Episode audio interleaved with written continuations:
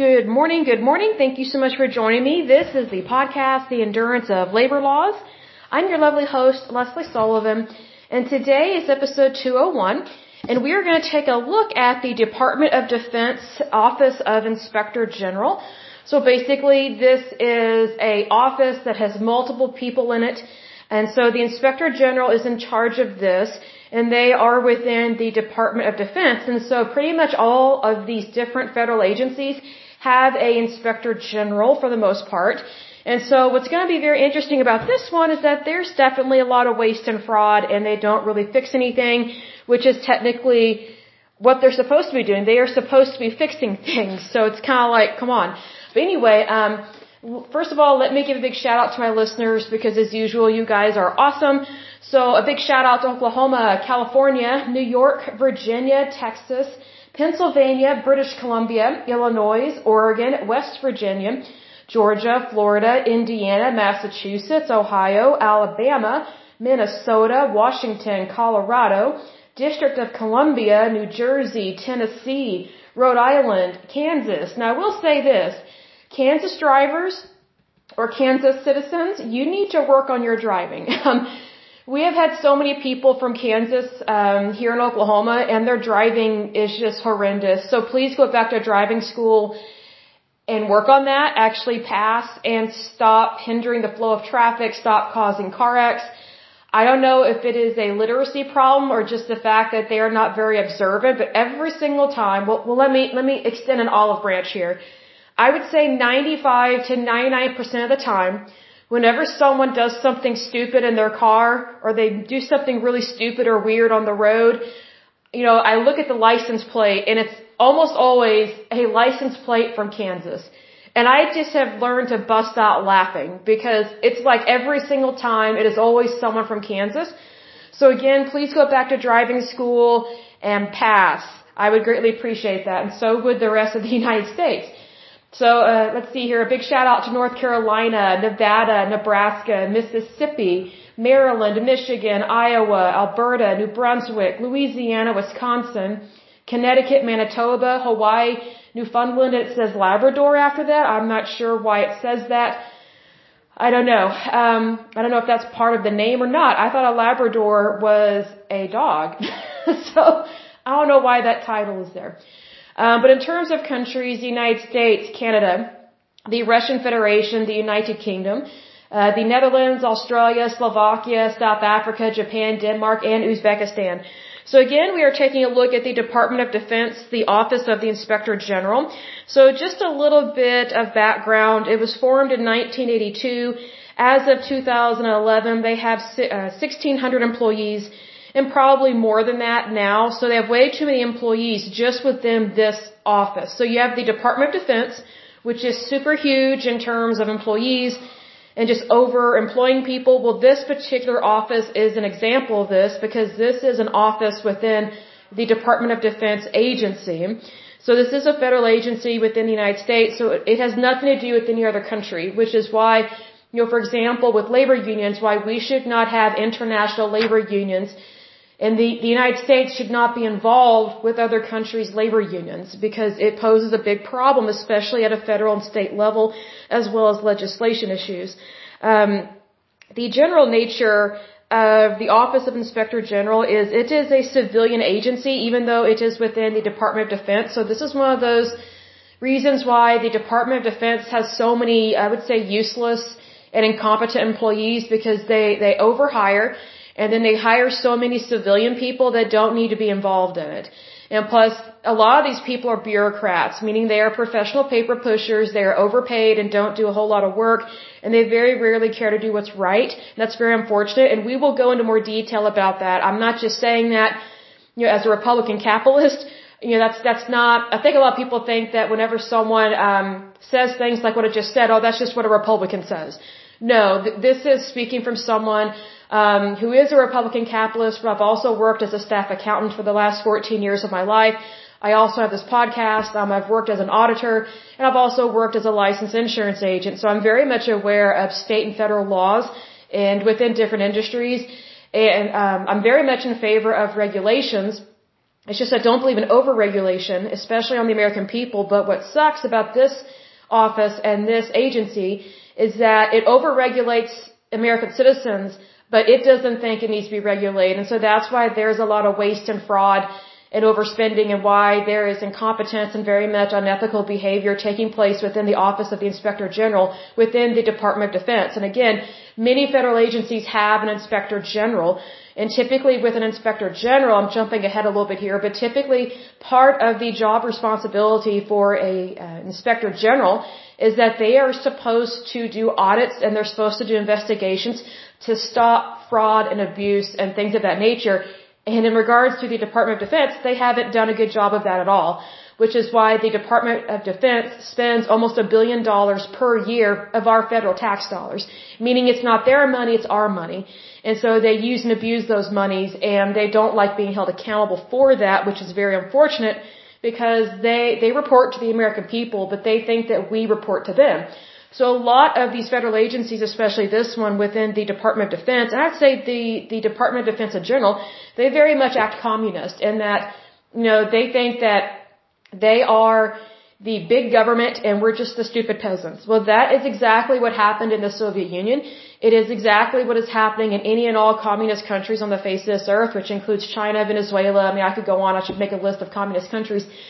So basically you have a government that thinks that they are too big to fail. Like they, they think that way just like these banks and these um, automobile uh, companies or whatever. No one is too big to fail. No one is too big to fail. But what sucks is that when your government fails, it's because, predominantly because of corruption and uh, abuse uh, big time in respect to that and just trying to take, or not trying, they do take away rights and um, they, they, they take away rights from the citizens, and so that leads to a lot of corruption and lack of accountability. And so, you know, this agency, it doesn't necessarily come across to me as they've taken rights away from citizens. It's just that they have tried to hinder people's rights with um, data collection, and I have a problem with that because that's very much unlawful. And so they skirt the law and they rewrite the law and they pass legislations and these rules, laws, and uh, legislations to give themselves permission to not be held accountable for what they do. You know, and needless to say, if you or I were to do that, just as regular everyday citizens, we would be put in prison. But yet, these people get permission to do the very thing that you're not supposed to do, and the reason why they're given permission to do that is because it's the good old boy system. You scratch my back, I'll scratch yours. It's, it's bureaucracy. So we have these professional paid bureaucrats that are overpaid uh, professional paper pushers that do not do the right thing. And so that is why uh, departments like this have issues with ethics, morals, values, and you know professionalism. Basically, they have none of those characteristics. So again, kind of an issue with that. Um, but again, this is a civilian agency within a military agency. So um, they're headquartered in Alexandria, Virginia. Their parent agency, of course, is the Department of Defense, which we have seen has has corruption problems, unfortunately. You know, I kind of feel like sometimes the military gets too big for its britches, and so you have these military leaders that they're always wearing a uniform, and they are very decorated officers for whatever reason. But they think very much too highly of themselves, and you know, whenever someone thinks too highly of themselves, that that is a perfect example of what you do not want in a leader. But yet, these are the people that are in charge of the Department of Defense. And these are um, the civilian people that are in charge of these inspector general offices. So they very much love to toot their horn and they love to get paid really well and not do a lot of work and then get really cushy benefits that we pay for. We pay for their federal health care benefits, but yet we don't have access to the cushy benefits that federal employees have access to. That's, that's very much discrimination there.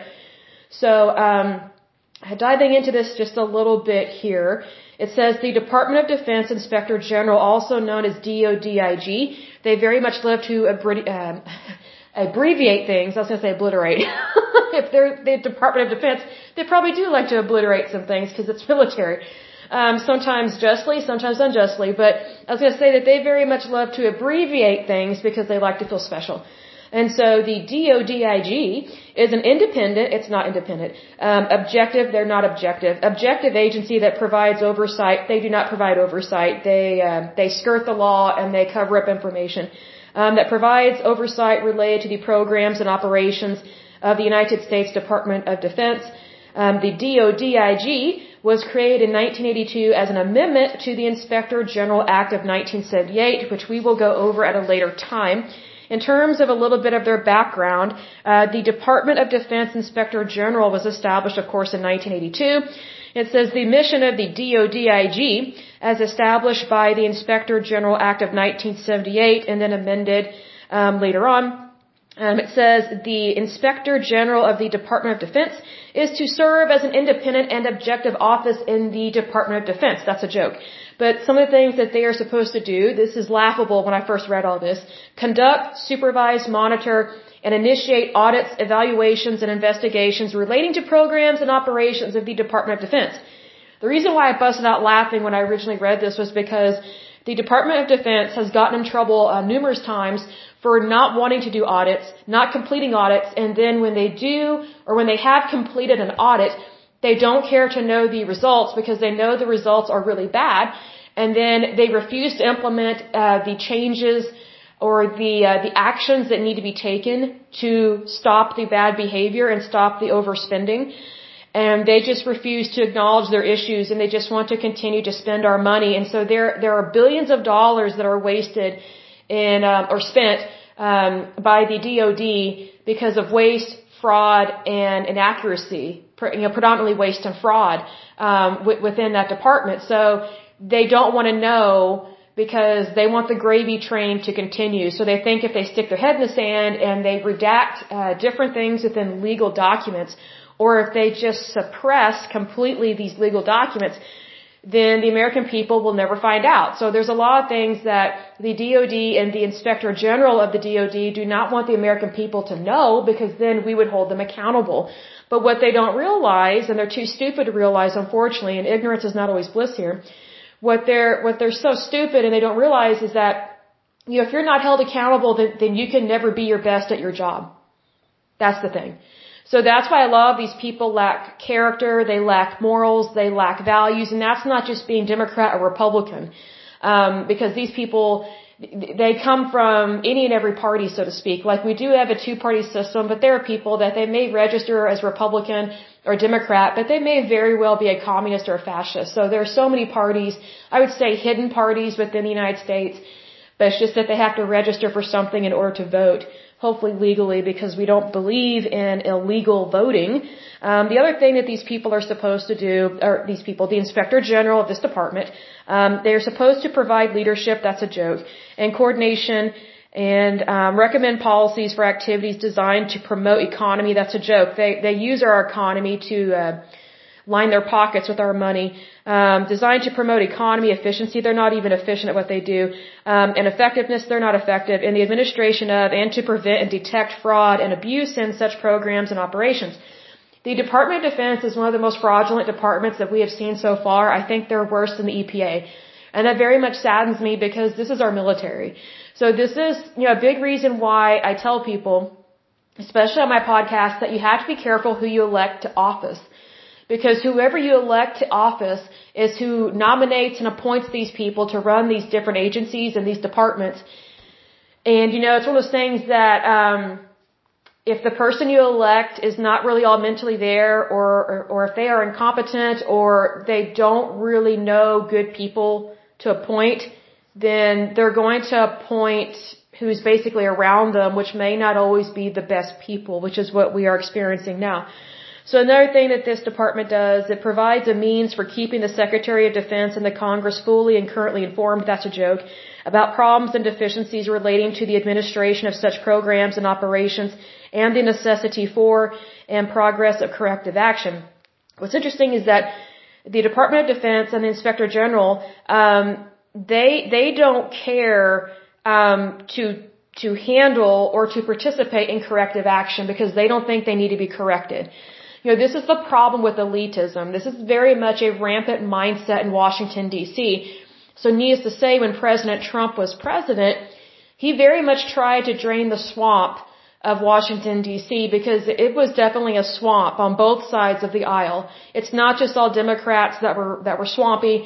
There were also Republicans that turned their back on the American people and were doing things that they should not because even Republicans, unfortunately, can have a problem with greed.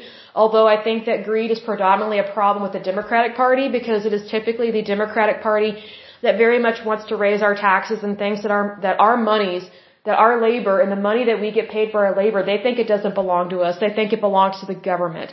So that's what I was talking about when you have these hidden parties, um, these hidden parties within the United States, such as communists, like the Communist Party and things like that. Communism has been here for a long time. It immigrated here, um, I would say, predominantly poor immigrants from um, very much abnormal countries, and you know they come over here wanting a better life, but instead of you know embracing the good life that America has, they just wanted to rip it apart. Well, that's basically what the Democratic Party does especially under liberalism and progressivism, which is why basically what they want to do now is predominantly bad. I miss my just plain Jane, good old uh, Democrats. You know, just your just your regular Democrat that's not a crazy liberal nutbag. But unfortunately, their party has been taken over. So who knows? Maybe we'll have a communist party. I hope not. Um, another thing that the inspector general is supposed to do is promote national security. That's a joke. By conducting objective um, and independent audits, they don't even like audits and they don't uh, conduct them like they're supposed to and then they don't release the findings of those audits to the American people and they're supposed to do that. Um, so by conducting objective and independent audits, investigations, that's a joke, and other activities to prevent, detect, and rectify problems in the Department of Defense programs and operations and to identify opportunities for improving efficiency and effectiveness. They haven't been doing any of that, even though that is the very thing that they are supposed to do. These are the very things that they don't want to do because if they actually did do these things, then their budget would be cut in half at least and the gravy train would stop. But needs to say, federal agencies love money. You know, it's like what I've said times past in my podcast where, you know, if you want to search for greed and find out where it is, it's not predominantly in Wall Street. It's predominantly every, everywhere else, but especially in our federal government. And the reason why greed is a huge problem in our federal government is because our federal government does not like to regulate itself. It just likes to regulate and overregulate Wall Street, the stock market, basically everything else except themselves. So they very much like to give themselves a get out of jail free card. So maybe their favorite game is Monopoly. Um, in terms of functions and responsibilities, it says the Inspector General acts as a principal advisor to the Secretary of Defense in matters of department fraud, waste, and abuse.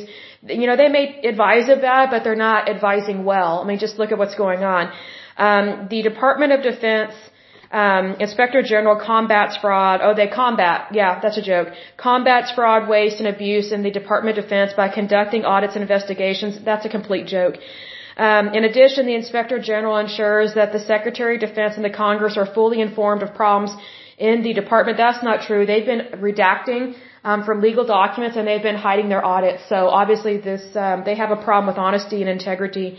Um, some other responsibilities of the Department of Defense uh, Inspector General includes providing policy direction for and to uh, uh, to conduct, supervise, and coordinate audits and investigations relating to the programs and operations of the department. That's not true. They don't do their job.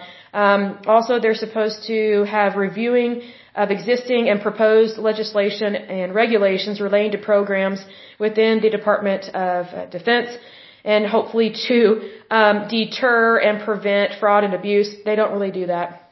And then um, they coordinate relationships with federal agencies, state and local government agencies, and non-governmental entities in matters relating to promotion of the economy and detection of fraud and abuse. So basically, you know, basically, um, they want these relationships because it's like you scratch my back, I'll scratch yours. That's why it's a problem whenever you have people appointed to positions like this or nominated and they just bring in all their cronies that think exactly the same way as them. So that's why, you know, the Department of Defense gets a free pass and spends almost a billion dollars a year, a year, because of people like this that do not do the right thing regardless of whether the chips are down or not. It's day in, day out. They have cronies working there. That's why they have so many employees that work on the civilian side. So who's authorizing this? Our military. And then who's authorizing that? Anyone above these military officers that they report to. Ultimately, they report to the president. So, kind of a problem there. Um, also, they are supposed to transmit a semi-annual report to the Congress that is supposed to be available to the public. Good luck with that. I'll see if I can research it, but who knows if what is in there is even true because they've been hiding information for a long time. And this isn't just from a Democrat um, presidency. I think it's a problem with with either type of presidency, whether it's Republican or Democrat, because unfortunately these bureaucrats sometimes they stay they stay in their positions of power for a really long time, like decade after decade, because all they do is just rotate chairs. It's like a cakewalk. It's very difficult to get them out of their position and get them out of office. And, you know, it makes it very difficult to drain the swamp. So we need a Republican president and we need better employees that are willing to basically shake off the dust off of Washington DC and hold these people accountable. And I don't just mean elected officials. I'm talking about anyone that is nominated or appointed to these federal agencies because they very much know they have it good and they make way too much money, especially considering the job that they don't do. Um, it says the Department of Defense Inspector General is authorized to have access, get this, to all records, reports, audits, reviews, documents, papers, recommendations, or other material available to any Department of Defense component uh, which relates to programs and operations of the Department of Defense. So basically, they can get their hands on anything. That's a problem. That is a problem because they, they lack respecting privacy of American citizens.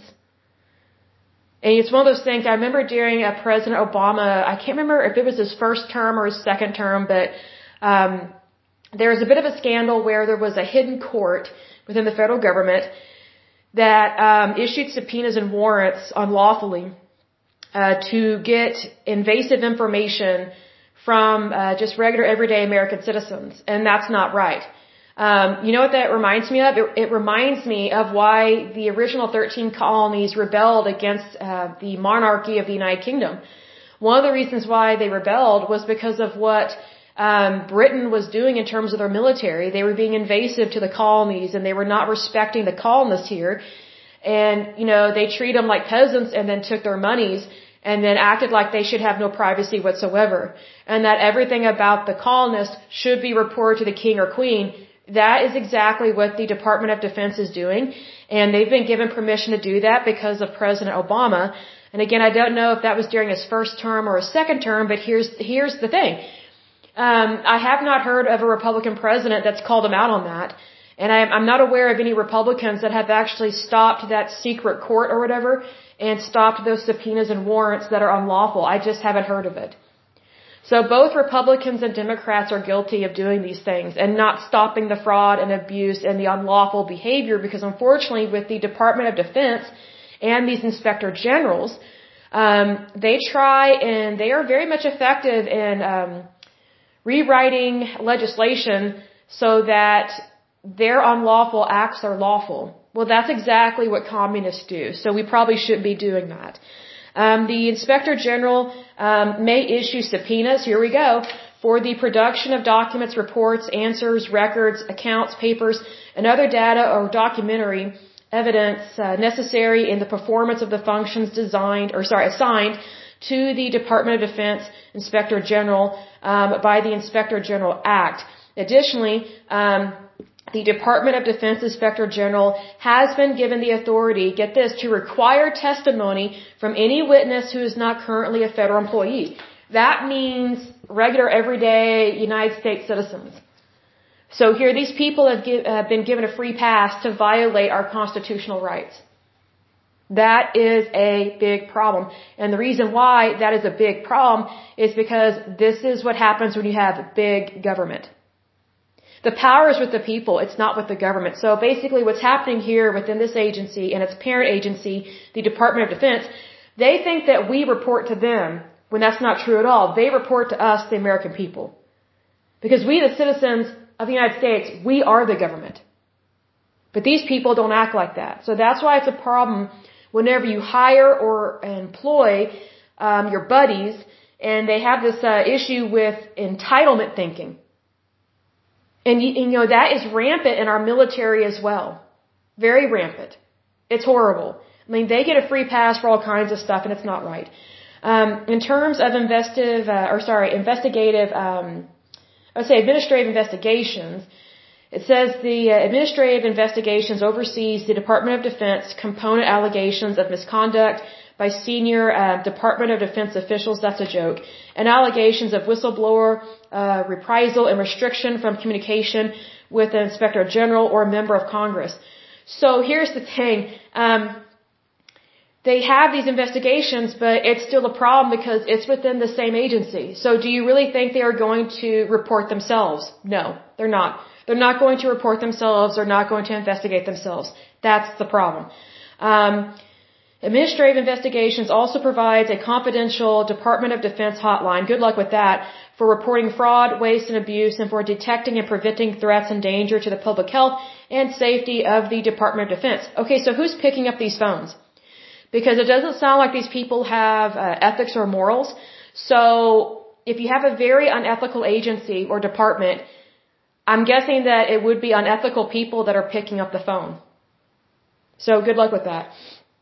In terms of audits, um, these auditors are supposed to provide independent, relevant, and timely audits that promote economy, efficiency, and effectiveness. Same old verbiage. It's, it's garbage.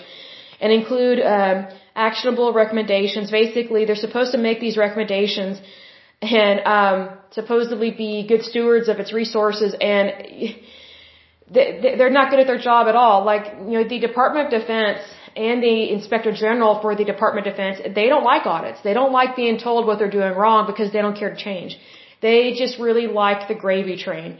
And next we're going to talk about the Defense Criminal Investigative Service. So the Defense Criminal Investigative Service conducts criminal investigations of matters related to Department of Defense programs and operations, focusing on procurement fraud, yeah, right. Uh, public corruption, mm, look to yourselves. Uh, product substitution, healthcare fraud, good luck with that. Um, Obamacare is a perfect example of healthcare fraud. Um, illegal technology transfer, hmm, are they going to look to themselves for unlawfully getting information on American citizens? I don't know. I can't see them putting, uh, not cufflinks. I can't see them putting cuffs on themselves. And then cyber crimes and computer intrusions. Oh, so computer intrusions. So, um, are they going to admit that they've been intruding on American citizens' privacy for a long time and they give themselves permission to do that by changing our laws, our legislations, and our regulations so that they have permission to skirt the law? And it's very hard to hold them accountable for the crimes that they commit because they make their crimes legal. That's the problem. In terms of, let's see, says here the inspector general is nominated by the president, so that's why you have to be careful who you elect to office. Um, the inspector general is nominated by the president and confirmed by the Senate, so you have to be careful who you vote for president and then who you vote for in terms of your senators. So that's important there. An inspector general may only be removed by the president, who must notify the Congress of the reasons for such a removal. Good luck with that. The Inspector General has independent authority within the department to initiate and conduct audits. Yeah, right. Investigations. And when I say yeah, right, I mean like, are they actually going to conduct anything? Probably not because they don't want to know. Uh, conduct audits, investigations, and special assessments in areas involving the programs and operations of the department. The Inspector General um, has authority to have direct and prompt access to the Secretary of Defense for any purpose pertaining to the performance of the functions and responsibilities of the Inspector General the Inspector General has the authority to select, appoint, and employ such officers and employees as may be necessary uh, to, quote, directly contract for program services and maintain legal counsel who report directly to the Inspector General. So this is why it's very important who um, we elect because then they nominate these people and then they can cover up things. So we, we want to make sure that stuff doesn't happen, but but it's been happening for a while. I'm not a fan of it uh, because it's illegal and immoral. But here's the thing: like this is why, um, you know, whenever a crony gets nominated, you know, what kind of people do you think they're going to employ? They're basically going to bring in, you know, their their their pack of hoodlums, you know, professional hoodlums, you know, white collar workers um, that have this sense of entitlement. They're overpaid and they hardly do any work, and they're professional paper pushers, but yet they get amazing health care benefits that that the majority of the United States does not get. So you know, ignorance is not always bliss here. Um, it says the Secretary of Defense may prohibit the Inspector General from initiating, carrying out, or completing an audit or investigation, or from issuing a subpoena if the Secretary determines that each uh, prohibition is necessary to preserve the national security interests of the United States. So here's the thing, the Secretary of Defense, you know, it's really important for them to be of uh, honest and good, te- uh, on, to be honest and have integrity. Because here's the thing, um, they can easily cover up anything they want. So that, that's an issue there. Um, exercise of such power requires notification of Congress. Good luck with that. Within 30 days, to include a statement of the reasons for the exercise of such power. So basically, um, they're going to do it anyway, but they're just going to put it in legalistic writing, which means no one will be able to understand what they're saying. And so it kind of reminds me of when Obamacare was getting passed. No one actually read the law. They just passed it so that quote, you know, like from what Nancy Pelosi said, well, we need to pass it to know what's in it. Yeah, right. Yeah, right. She's lost her mind. Her, her mind's been mush for a long time. Um, the Department of, De- of Defense Inspector General receives requests from Congress, uh, the department, and the public. I doubt that they actually take those requests seriously, especially from the public, because um, they think they're better than us, and they are not. Um, so it says, in addition to these sources, the Department of Defense Inspector General plans projects based on areas critical to the management challenges of the department, uh, which are published in the Department of Defense Agency financial report. So we will need to take a look at that because I just wonder how much they're actually releasing to the public because they seem to hide a lot of things that we are supposed to know.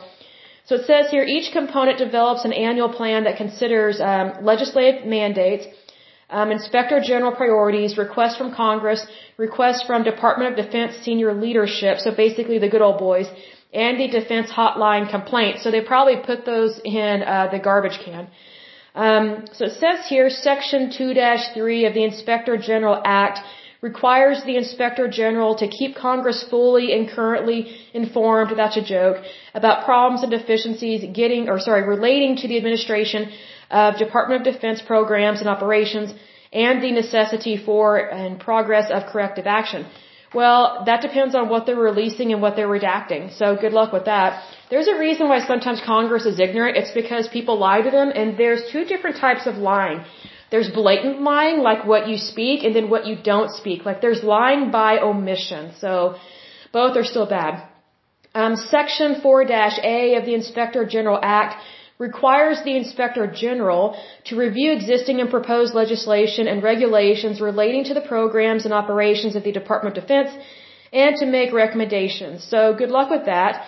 And they're supposed to have prevention of, or prevention and detection of fraud and abuse. Good luck with that because their yearly budget, meaning money that they are given, is almost a billion dollars per year and they have failed many audits and they don't care to be audited and they don't care to correct what the problems are. So good luck with all that.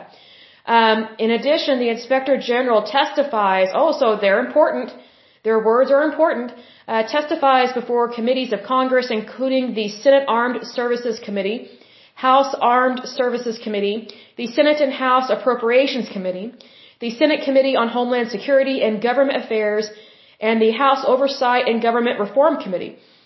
So basically these people are very much in a position of power and they control the information that goes in their agency and what is released from their agency. So good luck getting the truth out of these people. Uh, the Department of Defense Inspector General audits, um, inspections and investigations support the Congress in its oversight of the Department of Defense. So here's the thing. If they are misleading in their audits, their inspections or investigations, and these are submitted to the Congress, no wonder their budget is never called out on. You know, no wonder they get away with so much stuff that they should not. It's really quite sad. Because it's the American citizens and our military personnel that suffer. Really, they do. It's horrible. Um, in addition, the Department of Defense Inspector General meets regularly with members and staff to brief them on Inspector General findings and activities. What's that going to be? What they don't want them to know? I mean, it's serious folks, like these people, they have way too much power and they do not tell the Congress and the Senate everything. And they should. So a little bit about the defense hotline. It says the defense hotline provides a confidential means, uh, yeah, yeah, right, of reporting instances of fraud, waste, abuse of authority, and mismanagement. Here's the thing. Um, Americans don't even have confidentiality like we're supposed to. So how, how on earth can they have a defense hotline that provides confidentiality? It's a joke because the Department of Defense doesn't even, even respect our right to privacy.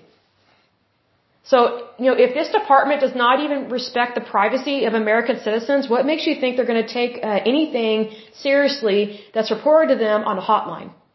That's a big problem. Um, the Department of Defense Inspector General manages the defense hotline. Good luck with that.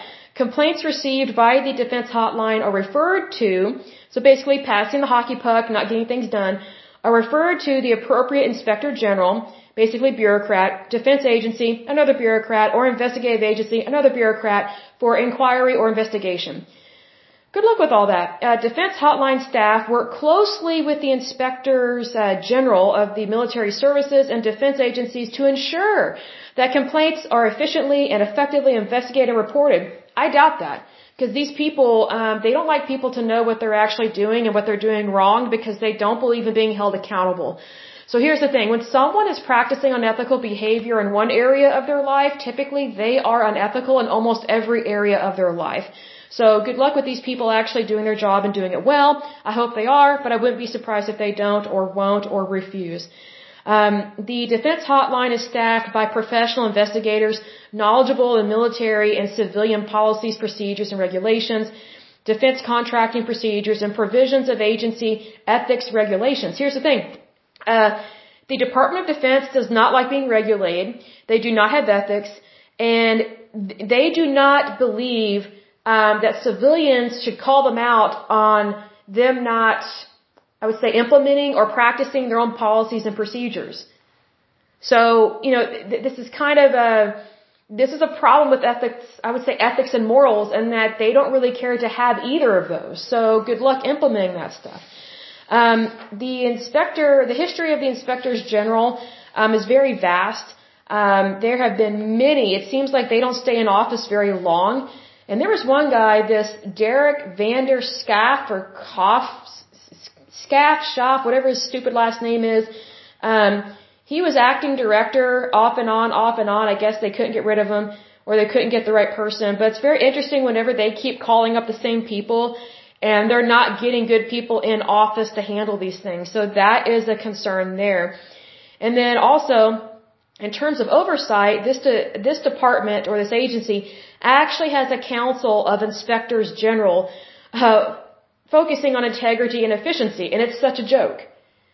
I mean, and they they get together. They have a council, basically a committee that includes 73 statutory inspector generals of a number of large governmental agency agencies as well as smaller independent agencies. So basically, um, these people get together and just shoot the breeze about what they're getting away with. Because if you think about, um, if they were actually doing the right thing, and I'm not just saying this as a Republican capitalist, I'm saying this as a citizen.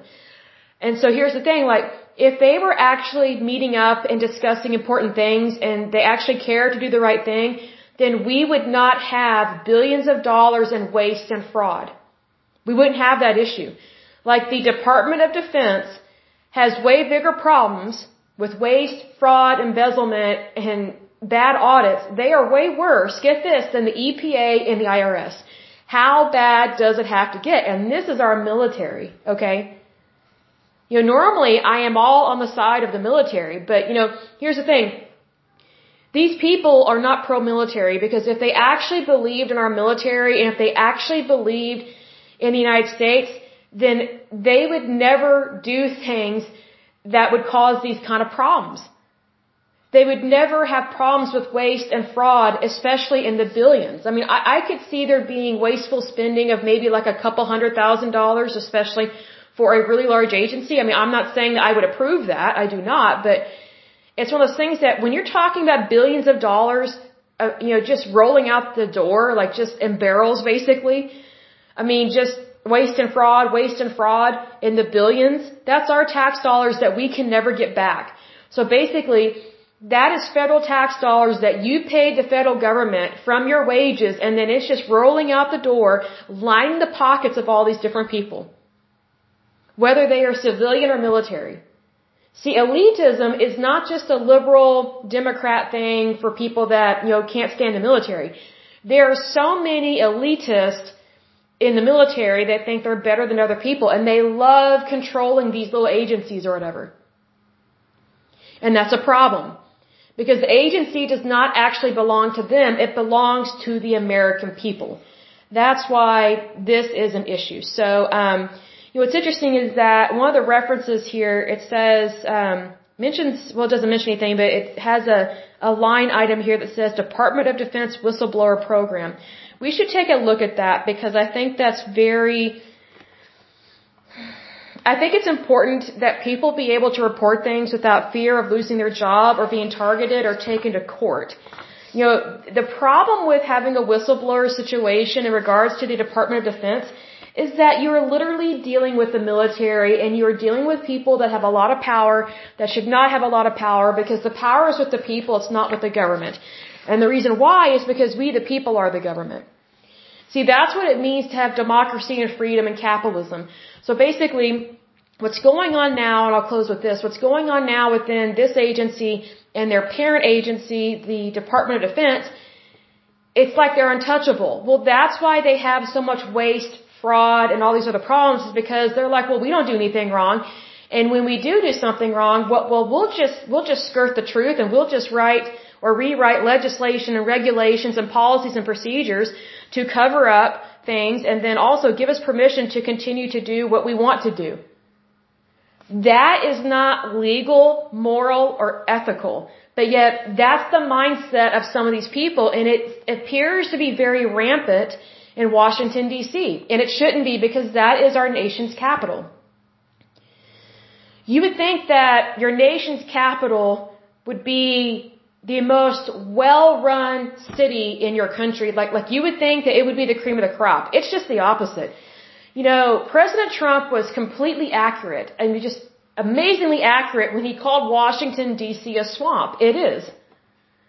Because they don't want people to know what's going on.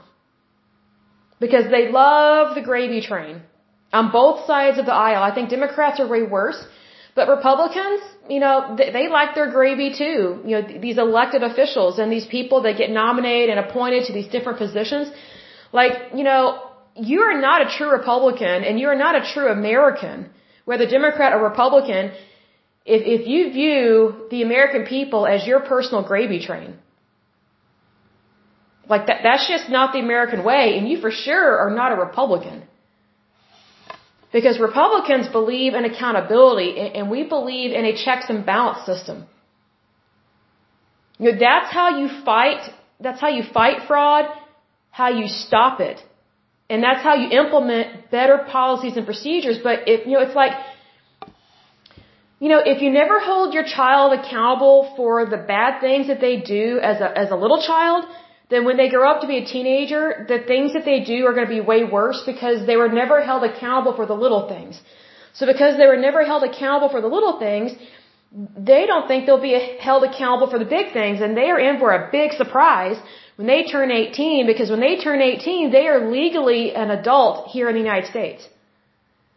And if they screw up or do something bad or whatever or break the law, they will go to jail, whether it's state or federal prison. You know, you know, typically the, the police and prosecutors, they are very, you know, they are very much unlikely to look the other way when citizens break the law. Now, when they break the law, yeah, they, they might look the other way, pass some money under the table. Not a big fan of that. I actually hate that because it's corruption and greed and fraud. But my point is this, like, you know, these people that are raising their kids very stupidly and just, you know, they're like super sensitive kids and you have to tell them they're special every day. Oh my goodness. You know, you need to take your kid to a Wrath of God church every once in a while. And I hate those churches, but, you know, if you want your kid to be humbled, like immediately, take him to a crazy Wrath of God church and they will be traumatized and they will learn real quick that, that they are not, um, you know, they are not what they have been told they are. You know, just this precious little commodity, you know, in the United States, you know, just this wonderful, special person. And it's like, you know, all the time or whatever. I mean, people are special and unique, but these kids, you know, they're just raised in a very, um, I would say a touchy-feely, um, kind of weak-minded environment. It's like they have to be, um, it's like they have to have positive affirmations like all day, every day. And it's like, okay, yes, positive affirmations are important and you should be good and kind to your child or to your children or whatever, but I mean, I meet more and more young people that they don't know how to take or accept criticism. Like they, they just get horribly offended. You know, it's like they they associate criticism with an insult. And it's just like, okay, like you can't walk around offended all the time. It, it, it does nothing for you. In fact, it hinders you in your future, so don't do that. But needless to say, um, you know, the Department of Defense and the Department of, the, the, sorry, can we talk? Department of Defense Office of Inspector General, they very much are like these little spoiled, rotten little kids on aisle seven um, at a Toys R Us, where they want all the toys, but they're not really acknowledging who is paying for these toys. It's the American people.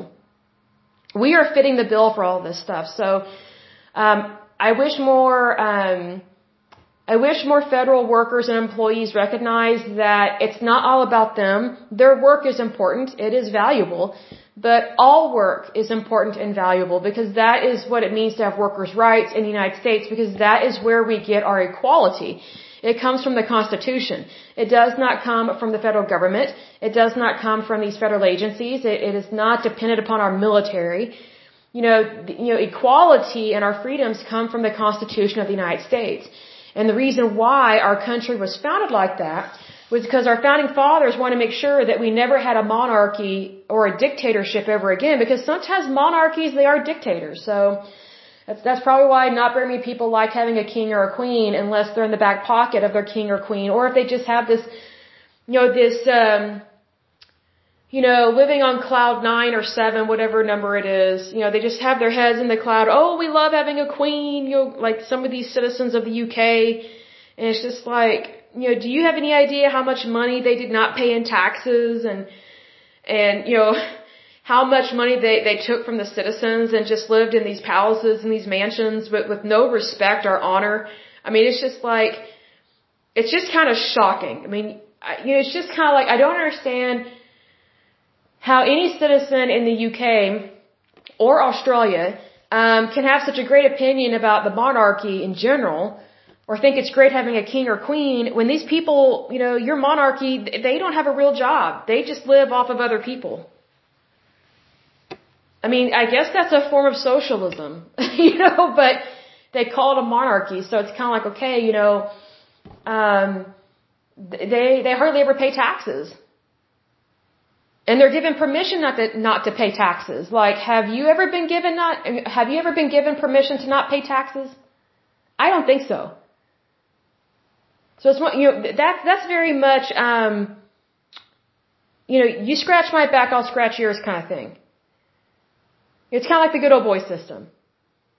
Because I mean, why would a monarchy want to be held accountable for what for what it does, especially when it is unlawful, illegal, and fraudulent, and just you know, not good for the country because we're talking millions, if not billions of pounds um, of, you know, the, the British pound, I should say, their currency going towards, you know, a family that doesn't work for a living. And yet there are people that are, that are extremely poor in their country, in the United Kingdom, and have socialized medicine and people are having a hard time getting access to the medical care. Why? Because of socialized medicine. So just kind of like, you know, you need to be careful who you have in power of your country.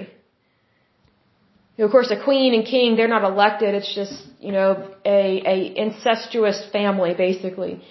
Um, so, you know, needless to say, monarchies are not exactly known for their purity, not by any means, but it's one of those things like you need to be careful who you have as your leader, um, because your leaders sometimes, unfortunately, give themselves permission to do things that citizens cannot do.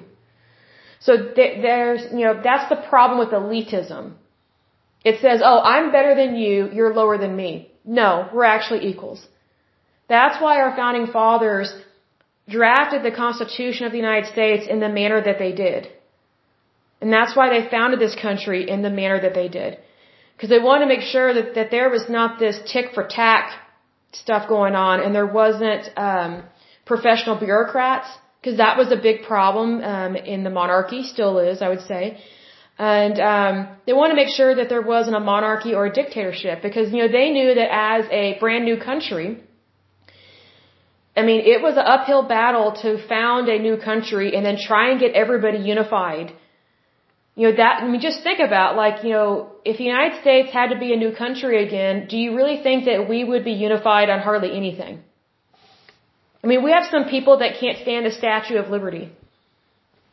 Like, wow. Like, we have some people that can't stand our monuments and our statues, and they throw fits about it, or, or they can't stand how someone dresses or walks down the street or or your your tweet or your Facebook post offended me, then don't read it. Move on, people. Like focus on what you love and cherish in your life, not what you hate or despise. Because you know whatever you give your energy to, that's what's going to grow in your life. You know, needless to say, I wish more people were happy, and so I pray that everyone has a much better year than last year. Because I think that every year that we are alive, it should be an even better year. And that's why we should live our lives now, not later. You know, it's kind of those things like, don't put off being happy. And, you know, what's interesting about happiness is that sometimes within happiness, you have to hold people accountable for what they do. Otherwise, you're just going to spread the misery. Well, this is one reason why we have this show, is to help out with accountability. Not only for labor unions, but also for our federal government and these agencies, because a lot of these things go hand in hand. And unfortunately, um, there are many agencies and departments within the federal government, and I would say the state governments as well, these departments that they very much act like labor unions. And they think that they are untouchable. You know, let me say this, none of them are untouchable. Like, if you're serving in a position of power or if you work for a very powerful um, public sector employer, you're very much held accountable to the American people. That's just how it is. If you work uh, for a labor union or through a labor union, you're still held accountable by the American people because we are the consumer for your product or your service. See, that's where we have equality, not inequality. But anyway, um, I will go ahead and end this podcast. But as usual, until next time, I pray that you're happy, healthy, and whole. That you have a wonderful day and a wonderful week. Thank you so much. God bless and bye bye.